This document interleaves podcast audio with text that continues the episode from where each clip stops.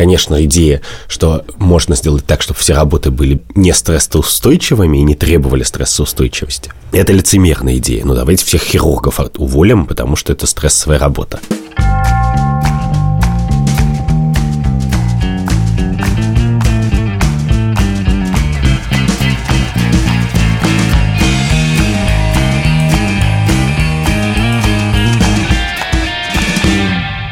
Привет, это подкаст «Так вышло», я Катя Крангаус. А я Андрей Бабицкий. Каждую неделю мы с Андреем рассказываем о добре и зле, о том, как эти понятия меняются и успеваем ли мы за этим следить. Сегодня наш партнер Даниловский рынок в качестве мощной метафоры нашей сегодняшней темы прислал нам очень много разных помидоров когда ты глядишь на много похожих на разных помидоров, ты как бы думаешь о, о том, как сложно бывает различить оттенки добра и зла. Если вы хотите следить за тем, как меняются понятия добра и зла, подписывайтесь на нас на всех подкаст-платформах, также на YouTube. Чтобы слушать наши выпуски без рекламы, вы можете подписаться на наш Patreon и в Apple подкастах на «Либо-либо плюс», где не только наш подкаст, но и другие. Подкасты студии «Либо-либо».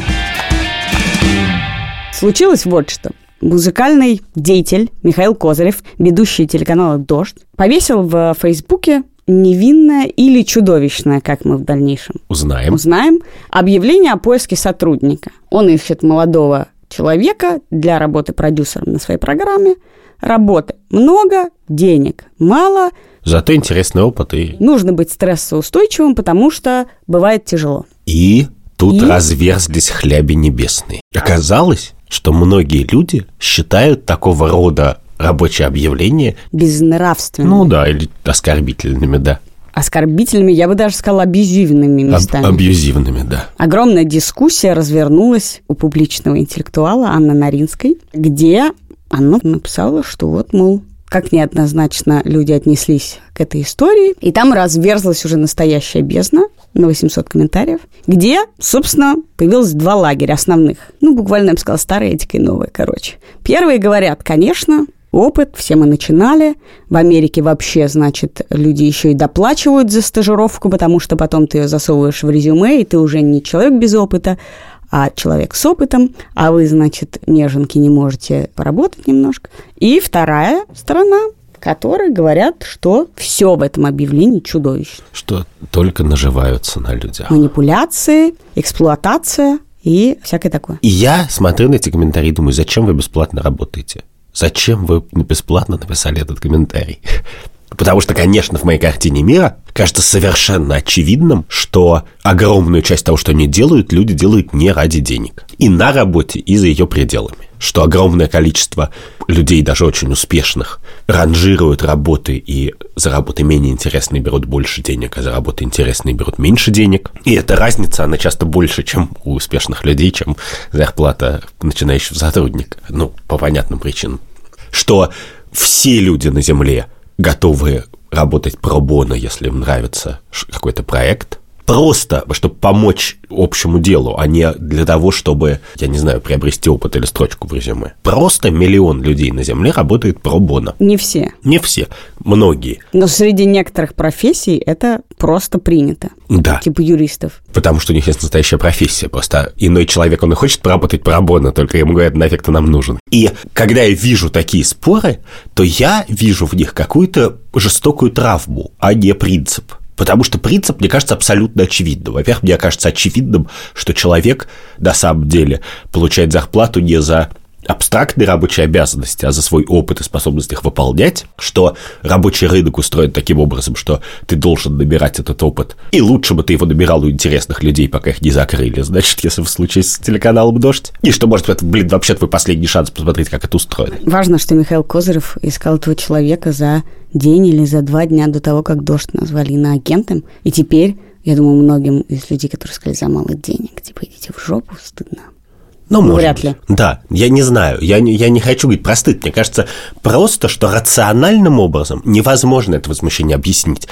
Каждый человек, положа руку на сердце, каждый человек, который даже много лет делает одно и то же, знает, что сейчас он за это же одно и то же получает, если он не совсем уже лентяй обдолбанный, больше, чем 10 лет назад. Просто потому, что опыт, эффективность и все такое, это тоже ценный ресурс, который ты приобретаешь. Не говоря о том, что Козырев не зовет стажеров. Есть миллион людей, которые зовут стажеров. Ну, я уж не говорю, что есть миллион мест, ну, типа вот Арзамаса или постнауки, где я работал, куда очень много людей мечтают пойти стажер.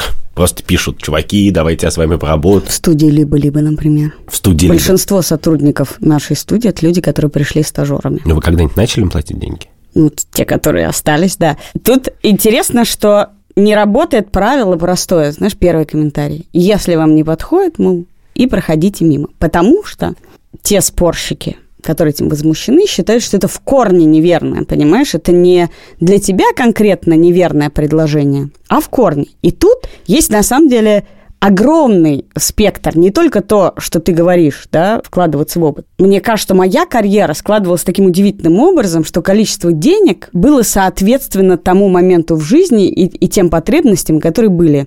Ну, то есть были времена, когда деньги заканчивались под ноль, это были времена, когда можно было зайти в соседнюю комнату пообедать у бабушки. Ты знаешь, что ты звучишь очень снисходительно. Я просто начала работать в 13 лет. Нет, я говорю, что в принципе это может быть other way round, что твои потребности подстраиваются под сколько у тебя да, денег. конечно. Это, это работает так конечно. тоже. Я всегда рассматриваю работу на ранних стадиях как инвестицию. Иногда ты знаешь, что ты хочешь в жизни. Может быть, ты хочешь денег, а может быть, ты хочешь стать генеральным директором Джонсона Джонсон. Ну, у тебя может какая-то быть идея, а может даже не быть идеей. Ты так говоришь, как будто это разные вещи. Получить, но... Заработать денег и стать генеральным но директором примерно направление. И тогда в каких-то случаях ты простраиваешь какие-то стратегии, и в каких-то случаях тебе выгодно инвестировать свое время, полгода, год, три года, и ты вкладываешь свое время бесплатно, то есть ты как бы платишь собою, потому что на дальней дистанции ты понимаешь, что тебе это даст возможность перейти на соседнюю работу X3, сделав зарплату. Более того, некоторые компании Помнишь, мы обсуждали Кзолу, собственно, в прошлом выпуске, где они специально оговаривали, что их сотрудники потом переходят с повышением зарплаты. И это какой-то важный показатель. И, собственно, если ты не готов инвестировать, то это твоя ставка. Ты говоришь, я не готов инвестировать свое время, даже если мне 18 лет и у меня нет опыта, потому что мне это нужно сейчас. Мне кажется принципиально важно, что в разговорах о работе создается впечатление, что разговор только о работе, но это разговор о чем угодно. Вот ты идешь на свидание первый раз. Тебе никто ничего не гарантировал. Более того, если ты идешь на свидание и думаешь, что за поход в кафе тебе кто-то что-то должен, то ты довольно отвратительный тип ты вкладываешь свои силы и время абсолютно одностороннем порядке, на самом деле, ну, и так к этому относишься, в надежде на то, что ты получишь какой-то большой выигрыш потом. Это, собственно, единственный способ, как люди преуспевают. Но все-таки рабочие отношения не совсем так устроены. В них люди должны друг друга с первого момента договоренности. Подожди секунду. Значит, с первого момента есть какие-то договоренности, они и в дружбе есть. Я просто хочу тебе сказать, вот прагматически посмотри на это.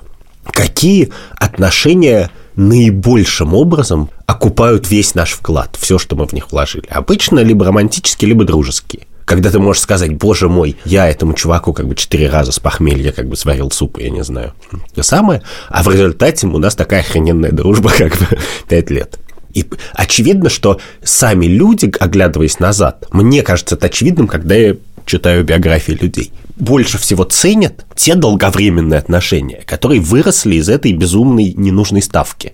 Что ты встретил человека и решил вложить в него на какой-то дистанции все свое время, все свое внимание. Ну, собственно, эта концепция же тоже пересматривается сейчас. Есть же не только идеологическое сейчас противостояние. В нашей юности дружба считалась про то, что один за всех, все за одного. Вот это главное определение было «друг». Ты ему позвонишь, что ты кого-то убил, а он сначала поможет тебе закопать труп, а потом, значит, будет там выяснять что-то. То было дружбой, что сейчас считается слиянием, созависимостью и нарушением личных границ. И, собственно, мне кажется, что большая часть непонимания в споре про... Даже удивительно, что Козырев-то предлагал зарплату небольшую, мы даже не знаем, какую, что важно, потому что небольшая зарплата для человека, который живет в своей квартире и, например, не в своей квартире, она может отличаться знаю, на 40 тысяч. Что, ну, не знаю, 40 лет назад карьера имела негативные коннотации, идея карьеризма. Сейчас, наоборот, человек должен хотеть строить, человек должен не стесняться себя презентовать и так далее, так далее. Но интеллигентные люди, не знаю, работающие там 50 лет назад, считали, что работа – это либо работа, то есть ты ходишь на работу, получаешь зарплату, либо это дело. И в идеале, во-первых, никто не получает много, а только карьеристы, а они не очень хорошие люди, скорее всего потому что сделать карьеру без каких-то странных, неочевидных действий было невозможно. И поэтому в идеале у тебя есть дело, которое ты любишь. И смешивать эти два понятия было неправильно. И сейчас, когда одни говорят, мы ничего не будем делать бесплатно, и вообще идея стажировок – это порочная идея, людей задевает эта расчетливость, что никто не рассматривает опыт как дело. И, безусловно, Михаил Козырев – человек, для которого его работа – это дело. Вообще люди, которые работают на «Дожде», и еще в ряде каких-то компаний, у них слито Дело, работа, зарплата, все это вместе. Жизнь обычная еще. Жизнь, да. да. Они еще и общаются с людьми, с которыми работают все время. Ну, то есть, в смысле, это, Вообще, это проникает, они все проникающее. себя идентифицируют через то дело, которое они делают. И это очень разные подходы, связанные с разными представлениями о том, что есть дружба и что есть работа и дело. Вообще человеческая жизнь не состоит из работы и не работы, в которой ты отдельно вчитываешь содержание. Работа настоящая, а жизнь нет. Жизнь настоящая, а работа нет и так далее. Твоя жизнь состоит из миллиона разных дел. И дела, как мы знаем, совсем не всегда работа. Скажи это Наталье Синдеевой, главе телеканала «Дождь», или людям, работающим в «Медузе» в чужой стране. Нет, а иногда работа влияет на твою жизнь, на жизнь, на работу, но не любой человек конечно же, может работать в «Медузе» не потому, что там ему нравится или не нравится «Медуза», а потому что он там не хочет переезжать в Ригу. Конечно, люди принимают сложные решения, но вообще-то люди принимают в миллион раз больше сложных решений, чем работа и не работа. Где провести линию, во сколько уйти из дома и так далее. И гораздо больше сложных решений они принимают по поводу того, за какую работу брать деньги, а за какую не брать. Одно и то же действие подвести человека, значит, куда-нибудь на машине, может быть работой, а может быть не работой. И миллион людей из этого делают работу, а миллион людей этим занимаются время от времени, не делают из этого работы по каким-то другим соображениям. И мне кажется поэтому, что когда человек приходит и говорит, что у вас там, я не знаю, вы берете стажеров или мало платите, и поэтому вы меня эксплуатируете, это для меня верный признак, что просто он на самом деле эту работу и не хотел. Это как человек, который ест в мишленовских ресторанах и как бы рассуждает о вреде чизбургеров которых ну, он никогда совсем, не видел. Может быть, наоборот. Он хотел, но у него нет возможности. Давай начнем сначала. Что может быть аморального в стажировке и маленькой зарплате? может быть такое, что некоторые люди используют эту идею как способ манипуляции. Ну, то есть, условно говоря, представь себе, что ты построил корпорацию, которая работает тысячи человек, но ты их всех набираешь как стажеров, не переводишь на зарплату. Но ты понимаешь, что когда у тебя работает стажер, ты тоже несешь риски. Да, конечно. Ты Может не прийти на работу. Да, ты несешь риски. И, и, собственно, обман, как и в ухаживании, тут в следующем, что, в принципе, предполагается, ну, как бы негласная договоренность состоит в том, что если стажер приходит к тебе, и у вас как бы нормальные отношения, то это значит, что ты ему даешь осмысленную какую-то работу, даже если не оплаченную, но ты пытаешься следить за тем, чтобы он как-то развивался. У этой стажировки есть начало и конец. И в конце этой стажировки ты либо пытаешься ему предложить работу, если ты можешь, но если нет, то ты говоришь, прости, работать тебе предложить не могу, вот тебе рекомендация, как бы... И строчка в резюме. Ну, строчка в резюме, как бы в стажерском случае, если я стажировался где-то, работает постольку, поскольку к ней прикладывается хорошая рекомендация.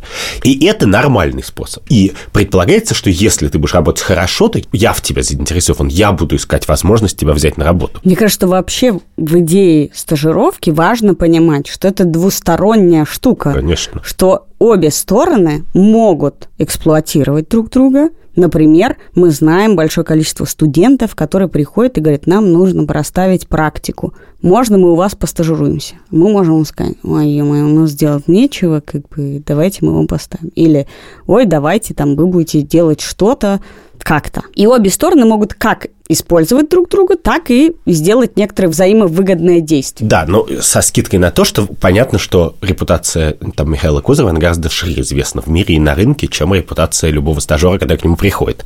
Поэтому мне кажется, что единственный повод нормальный возмутиться как бы таким объявлением, тем более, что оно даже не стажерское, повторюсь, состоит в том, что ты про человека точно знаешь, что он как бы кидает стажера, и тогда ты говоришь, вот у него 8 моих знакомых работали, он их кинул или там некрасиво поступил. Но поскольку никто этого не сказал, ну, во-первых, я думаю, что по Мишку заметить, что это просто не так, очевидно. А во-вторых, если ты мог бы, хотел бы быть этим возмущен, ну, скажи это вслух. Но сказать в принципе, что на стажировки ходить нельзя, для меня это примерно как если кто-то скажет молодому человеку, там, юноше 18 лет, никогда не ходи на свидание, потому что ты потратишь время и силы, а потом тебя просто поматросят и бросят на следующую ночь и не перезвонят. Так обычно не юношам говорят. Ну, неважно, кому-нибудь. И когда я слышу такие слова где-нибудь или вижу, то я всегда думаю, что просто человек свою личную какую-то травму, которые бывают в жизни, начинает на всех переносить. Но видишь, тут же еще есть принципиальная разница в осознании себя. Осознании себя как объекта, над которым пытаются что-то провернуть. Да или субъекта, который заключает некоторые договоренности и в каких-то случаях не денежный. И вот это выбор объекта или субъект, вопрос, кто это выбирает. Я считаю, что, безусловно... Субъект важно. выбирает. Субъект выбирает. Тут интересно, что в объявлении же Козырева каждая часть предложения вызвало некоторую бурю. В том числе, например, у меня к тебе будет два вопроса в любом порядке. Первое, про зарплату. Что такое низкая зарплата? И считаем ли мы, что есть какая-то, ну, эйда с зарплаты для каждой определенной работы? Есть ли такая вещь, как общий рынок, который не может быть изменен, и мы считаем, что маленькая компания и корпорация должны сходиться, или мы знаем процент несхождения. И вторая штука, на которую многие среагировали, указание про стрессоустойчивость. Что сама идея вкладывать в рабочую, так сказать, job description стресс, она аморальна, потому что нет, ты не должен создавать такие условия, чтобы человек э, было плохо. И тут я вспоминаю, какой-то был ролик про девушку, которая приходит устраиваться на работу, какой-то американский мимасик. И там ей говорит, мы приходим в 9. Она говорит, нет, в 9 я не могу, извините, это нарушает мои, это самое. Мы там, у нас обеденный перерыв, тогда он говорит, нет, извините, там у меня, значит, пять раз в день питание, поэтому что-то. И в итоге, в общем, он пытается все время подстроиться и сделать какое-то предложение, которое бы ее устраивало. Она говорит, ну, тут у меня границы, тут извините, тут извините. И это понятно, что это издевка и крайность, но почему-то мне в, в этом споре видится не попытка уравновесить «я тебе, ты мне», а попытка поиграть в то, кто здесь власть. Нет, ну подожди. С одной стороны, я хочу сказать, что, конечно, идея, что можно сделать так, чтобы все работы были не стрессоустойчивыми и не требовали стрессоустойчивости. Это лицемерная идея. Ну давайте всех хирургов уволим, потому что это стрессовая работа. Очевидно, что стрессовая работа, что как раз с этим рынок отлично борется. Он говорит, вот есть, бывает очень сложная, неприятная работа, которая связана с тем, что у тебя на руках будут умирать люди. И мы будем на руках тебя носить, и в смысле репутации, и в смысле зарплаты, и в смысле, ну, так устроено в, на Западе. Да, да, да, да. Ну, как раз потому, что мы понимаем, что это стрессовая работа, очень сложная, не все на нее готовы, и еще и стрессовая. Но мы как-нибудь это решим. Я думаю, что гендиректор Джонсон Джонсон, кстати, это тоже очень стрессовая работа. Но неважно. Ну, в смысле, я бы не выдержал этого стресса. И поэтому мне кажется, что люди, которые говорят, что работа не должна быть стрессовой, они просто лицемерят. Почему нет? На самом деле, если задуматься, то любая по-настоящему хорошая работа – ну, вот если ты возьм, при, сядешь и придумаешь список людей, у которых, ну, как бы у них все в рабочем смысле лучше всего. Я не знаю, кем ты восхищаешься? Художник Айвей или гендиректор Джонсон Джонсон? Ну, какие-то работы, которые думаешь, вот чувак в своей жизни всего на работе достиг. Они все, очевидно, не укладываются в представление, значит, о работе, вписанные в Трудовой кодекс. В идеальный труд. В любой даже в наш, и в наш фиговый, и в какой-нибудь идеальный, ни в какой не вписывается. Поэтому, когда ты всерьез используешь терминологию из Трудового кодекса, то это буквально значит, что ты говоришь человеку, ты не особенный, ну, тому, кто идет наниматься. Ты не достигнешь ничего особенного ты будешь тем самым среднестатистическим мужчиной или среднестатистической женщиной, про которую пишется сборники Росстата, и, значит, для которой придуман Трудовой кодекс. Потому что Трудовой кодекс придуман, конечно же, не для того, чтобы люди становились успешными в жизни. Он придуман для того, чтобы некоторые люди не становились очень неуспешными в жизни. Понимаешь, тут же вопрос такой. Можем ли мы сказать человеку, что есть такая категория работ – где у тебя всегда ненормированный рабочий график. Скорее всего, ты работаешь за меньшие деньги, потому что это такие компании, там, если это медиа, в которых часто мало денег. А если вам это не подходит, во-первых, может ли быть такое объявление? Потому что, конечно, многие читают объявление Козырева именно так. А еще, возможно, ты будешь бегать мне за кофе. А можем ли мы сказать, вот это такие работы, а если нет, то вот есть работа, значит, с 9 до 6, пожалуйста, там все корпоративно, если что, ты пишешь заяву в HR, а тут как бы у тебя не может быть претензий к тому, что это абьюзивная среда, потому что, да, это такая среда, в ней особые условия. В смысле, конечно же, существуют такие среды, где абьюзивные условия. И обычно такие среды существуют за счет того, что они претендуют на то, что это социальные лифты. Ну, собственно, да, извини, хирурги, при всем прочем, думаю, что нам известно, что существует защитный цинизм. И, скорее всего, попадим мы с тобой в курилку с хирургами, у нас бы с тобой вылезли бы глаза на лоб, и каждый из нас мог бы накатать пост о том, какие бесчеловечные, безнравственные люди-хирурги. Но в этом случае, в этой профессии, возможно, потому что в России очень мало получают врачи, мы как бы это прощаем, мы это пока не затрагивали в общественной дискуссии. И да, существуют среды, где, скорее всего, у любого нормального э, стороннего человека вылезут глаза на лоб, придет он стажером. Да мы даже знаем про них. Ну, в смысле, например, финансовые какие-то корпорации трейдеры биржевые, я не знаю. Мы даже не биржевые, а в инвестбанках. Про это огромные на Блумберге написаны тексты про то, какая там токсичная культура. Но очевидно... Я скорее медиа имел в виду, конечно, всякие творческие коллективы. Творческие коллективы тоже жутко токсичные. Так ты считаешь, что может быть право у компании быть токсичной, если они не скрывают этого? Нет. Ну как, оно ограниченное право. Очевидно, что степень токсичности, и она разная. Ну, в смысле, бывает такая токсичность, которая вообще недозволительна, а бывает какая-то, которая, она даже складывается из маленьких поступков маленьких людей, не то, что написано как бы черным по белому, чтобы всех унижаем. Но очевидно, что если такие коллективы существуют, то обычно частью их существования является претензия, да, как бы то, что это социальный лифт. Что ты придешь к нам, и, конечно, у нас не сахар, но зато ты выйдешь от нас там ты придешь как бы уличным драгдилером, а выйдешь как бы... Но в отличие от Макдональдса, ты не гарантируешь это.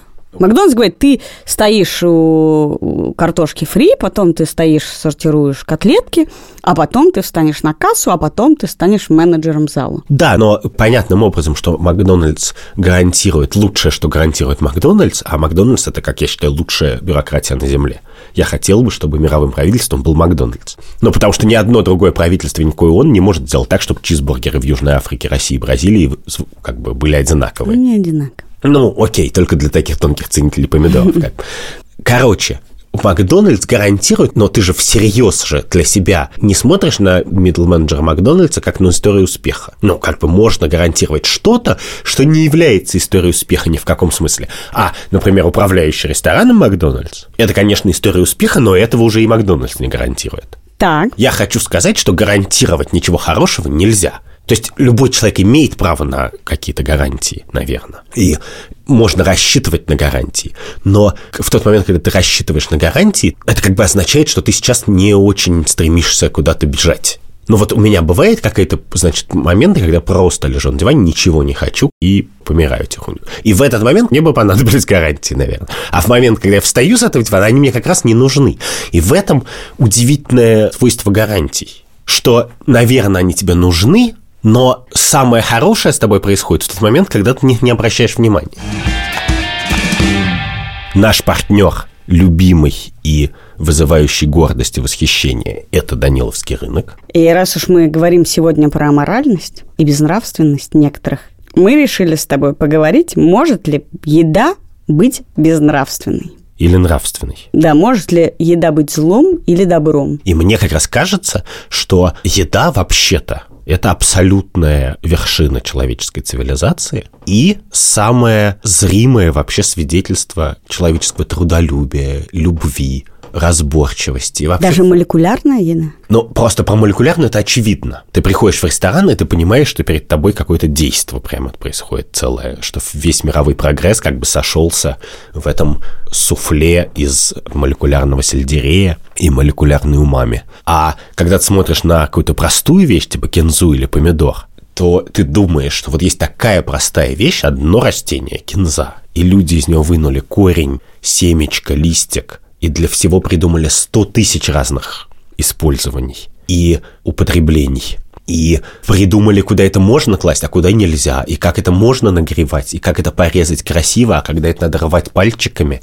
А для некоторой еды, типа помидоров, придумали 100 тысяч цветов, видов, вкусов и блюд. И в целом, когда ты куда-нибудь попадаешь, ну или открываешь путеводитель по новой стране, то там всегда есть раздел про еду и про язык. Для меня это всегда самое интересное, потому что, ну, замок построил какой-то богатый барон. Ну и ладно. А язык или национальное блюдо его все люди и исключительно движимые на самом деле любовью. Потому что что еще движет человеком, который делает салат? Ничего, кроме любви. Я тебе хочу сказать. Ты знаешь, меня так просто с толку не собьешь. Я смотрела на Netflix документальный сериал про шеф-поваров. По-моему, так называется «Чивс». И там был шеф-повар, который делал супер-лоукал ресторан, где все, значит, с территории того места, где он его устроил. И в том числе он кормил курочек красным перцем, и они ему делали какие-то специальные красные яйца. Вот это, с одной стороны, безусловно, про любовь и искусство. Но это безнравственно. Более того, извини, что снова про яйца, я считаю, что китайское блюдо, вот это тухлое яйцо, которое засунули в землю, я считаю, что это нельзя назвать моральной едой. И чипсы, мне кажется, безнравственно, а попкорн нравственное. Почему? Ну, потому что это, так сказать, придумать, высушить кукурузу и засунуть ее в микроволновку и перегреть. Это космос. Я не могу представить себе, ты, как ты понимаешь, что попкорн придумали раньше микроволновок? Да-да-да, перегреть, я уже сказала. Да, то есть а, люди, которые это придумали... Вряд ли на полях это произошло. У них была просто чугунная крышка на кастрюле. И вдруг они услышали этот звук и прибежали. Да. Хотя сладкий попкорн безнравственно, безусловно. Конечно, да, но я тебе говорю, что люди ошибаются. Одна моя подруга говорит, что бывает так, что люди так хотят сделать хорошо, что получается не очень. Или очень плохо. Да, например, поза 69, говорит она. Сладкий попкорн – это тоже из истории, что люди настолько как бы стараются... Если еще положить сладкий попкорн. Вот, именно. Это как сладкий попкорн. Люди так стараются сделать хорошо, что получается плохо. Но вообще-то еда и ее разнообразие – это история про с одной стороны, изобретательность людей, которые просто буквально все, что есть на Земле. В этом августе я ел пхали из сныти, чтобы ты понимала насколько как бы ничем не сдержан полет человеческой фантазии. Но мне кажется, простая еда, она всегда нравственна. А вот сложная не всегда. К молекулярной кухне, к тухлым яйцам у меня есть неочевидное отношение. Ну да, или вот, знаешь, есть самая бессмысленная вещь на Земле – это класть в салатик физалис – я обожаю физаль. Ну, окей, ладно. Когда я на самом деле смотрю на законченное блюдо, для меня не единственная мысль, которая важна, это насколько это вкусно и гастрономически правильно. Я думаю про человека, который смотрел на этот салатик. И, и думал, боже мой, но мои любимые да, люди, они заслуживают чего-то лучшего. Как я могу их поразить? Как я могу сделать еще лучше? И он кладет физалис. Ну, поверь, в принципе, мир вообще бы не изменился, если бы мы жили в мире без физалиса, мне кажется. Вот без помидоров, без картошки, без кинзы, как бы мир был бы в сто раз хуже. Хорошо, что сегодня Даниловский рынок лишил нас э, всех этих этических, нравственных проблем, прислал нам только помидоры. Ха, это только начало Помидор – это метафора нашего нового пути. Вы можете скачать приложение Даниловского рынка и с промокодом либо-либо получить 10% скидки на первый заказ и заказать самую нравственную еду в этом городе. А считаешь ли ты, что было бы этичнее, если ты стажера дальше не взял на работу, ему всегда платить? Ну, типа, не пригодилось, спасибо, вот вам за проделанную работу. То есть какие вообще должны быть условия стажировки, если она бесплатная? Давай так. Ну, очень простые. У нее должны быть начало и конец, осмысленная работа. Ну, то есть, что мне кажется по-настоящему безнравственным, это брать стажера на работу как бы возить кофе. возить договора и варить кофе, да. Потому что это услуга, которую действительно легко и просто купить на рынке. И как раз на эту должность надо нанять кого-то, кто это будет делать. А если человек приходит к тебе и говорит, я хочу делать у вас что угодно, я просто хочу посмотреть, как у вас все устроено. Нет, погляди, и если... пропитаться духом вашей компании. Мне кажется, ответственность того, кто зовет стажера, ну и вообще какого-то значит, молодого сотрудника даже, состоит в том, чтобы использовать его как человека с разными талантами и чем-то, а не как машинку. Дать ему попробовать делать разные вещи. Или хотя бы спросить, какого рода разные вещи он хочет делать, и предложить какие-то из них. Я не говорю, что стажер не имеет права варить кофе. Он может варить кофе, это не может быть просто сутью его стажировки. Хорошо, еще. Ну, в целом, к человеку надо относиться не только как к средству, а, а еще и немножко как к цели. Можно ли брать стажеров, точно зная, что у тебя нет никакого рабочего места для него, что она никак, никогда и ни в каком случае не закончится работой в этой компании? Да, конечно. Многие люди, включая мою любимую дочь, ходят на стажировки, прекрасно зная, что работы там не будет. Потому что, вообще-то, работа – это не такая штука, на которую ты приходишь в 18, а в 70 тебя выносят оттуда ногами вперед. Вообще-то работа – это какие-то связи и навыки, которыми ты жонглируешь хитро всю жизнь, чтобы делать то, что тебе нравится, и как бы не умирать с голоду при этом.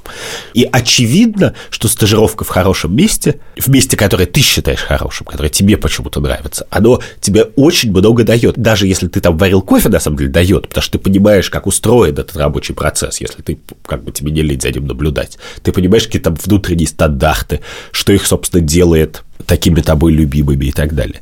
Что, в принципе, я бы, конечно, готов был доплачивать для того, чтобы посмотреть, как внутри устроены какие-то организации, которыми я восхищаюсь. Хорошо, мы когда говорим про стажировки с тобой, мы представляем себе молодого человека без опыта, ну, примерно твою дочь. Да. Вот она студентка, у нее ей все интересно, она еще не знает, что именно она хочет делать, и вот она ходит с горящими глазами, в том числе на стажировке. Но бывают ситуации другие. Например, есть классический случай, касающийся иммигрантов, когда ты, имея некоторый социальный статус в своей стране, профессор ты, врач, переезжая в другую страну, полностью его обнуляешь, потому что здесь не признают твой диплом, никому не нужно что-то. И ты либо идешь курьером, и мы видели попытку рекламировать именно этот способ, или вот ты начинаешь искать этот социальный лифт заново. Вот считаешь ли ты нормальным брать на самом деле дико профессионального человека,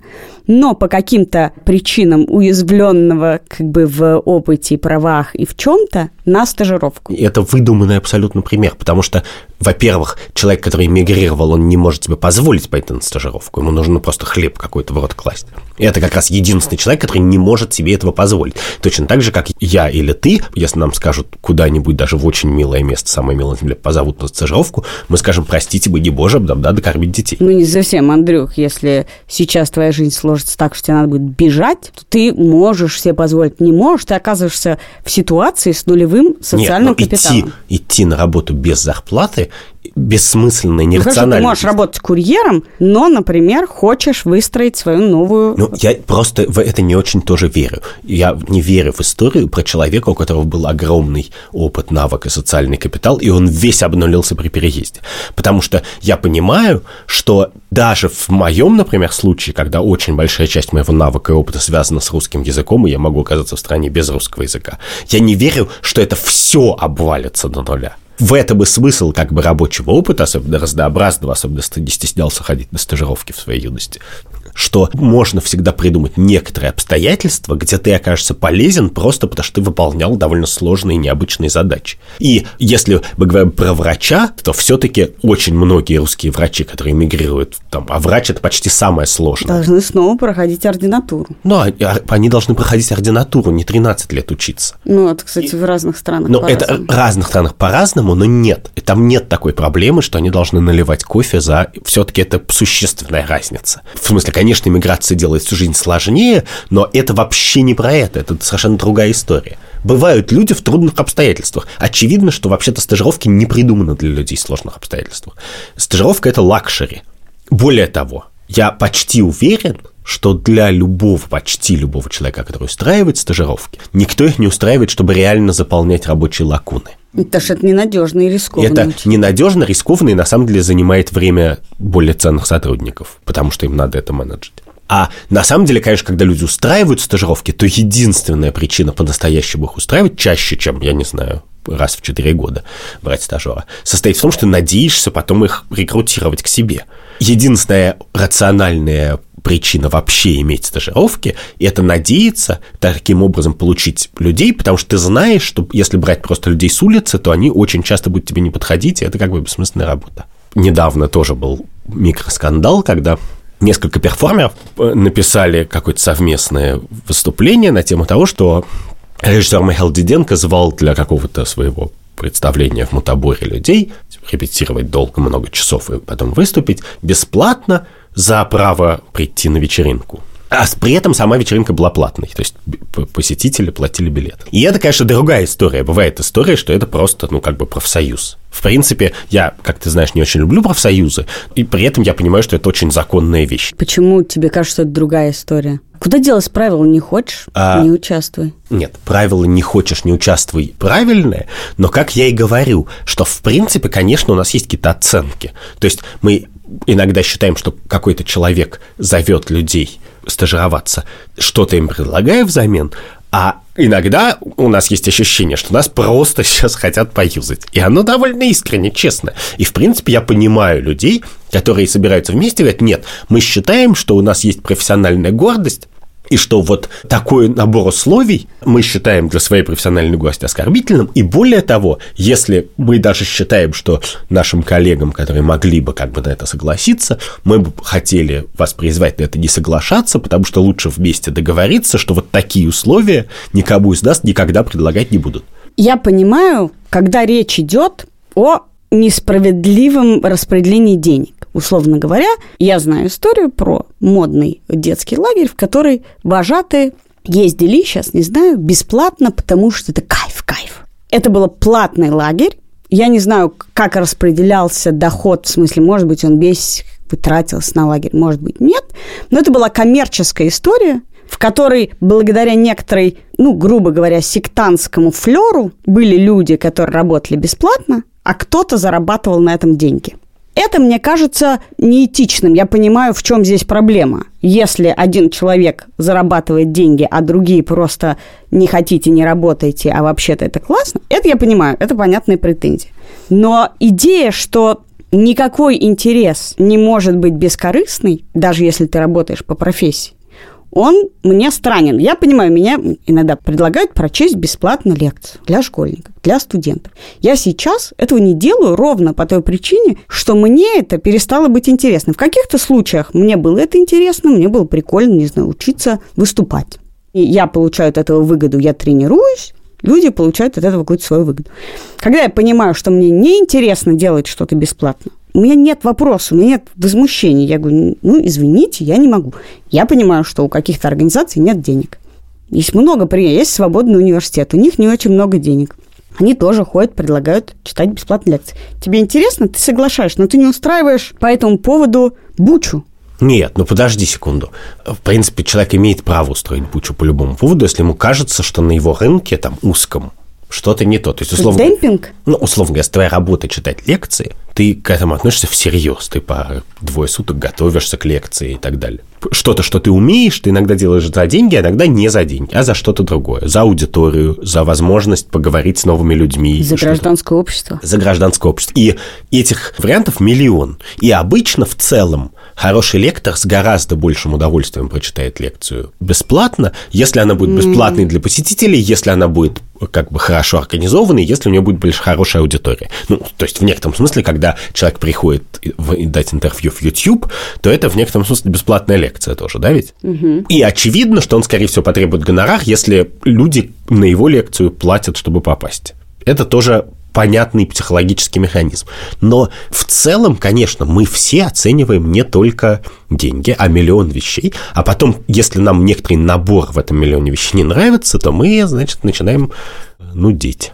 И мне кажется, что это нормально, потому что это складывает вообще-то цивилизованные практики. Ну, тогда и надо вести спор не про бесплатно и платно, маленькая плата, большая плата, а про весь набор договоренностей. Так мы так и делаем всегда.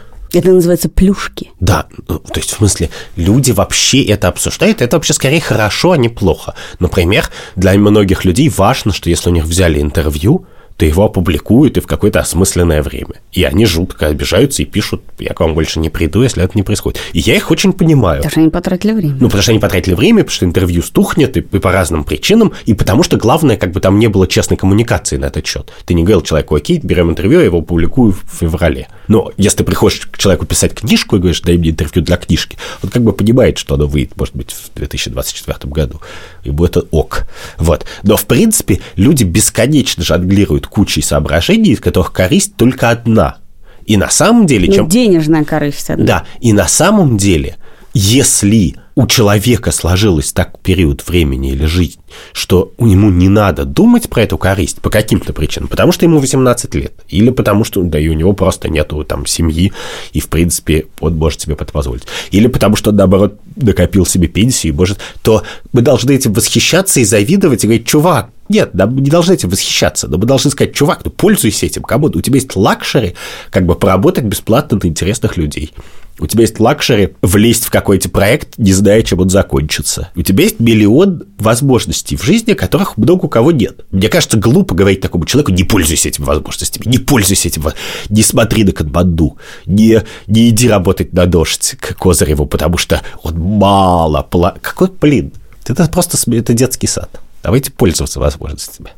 Это был подкаст «Так вышло». Я Катя Крангаус. А я Андрей Бабицкий. Каждую неделю мы пытаемся успеть за меняющимися представлениями о добре и зле. Подписывайтесь на нас на всех подкаст-платформах, в нашем телеграм-канале «Так вышло», где мы обсуждаем с подписчиками некоторые вопросы раньше или глубже. А этот выпуск мы сделали вместе с редактором Андреем Борзенко, продюсером Кириллом Сычевым и звукорежиссером Ильдаром Фатаховым. Пока. Пока.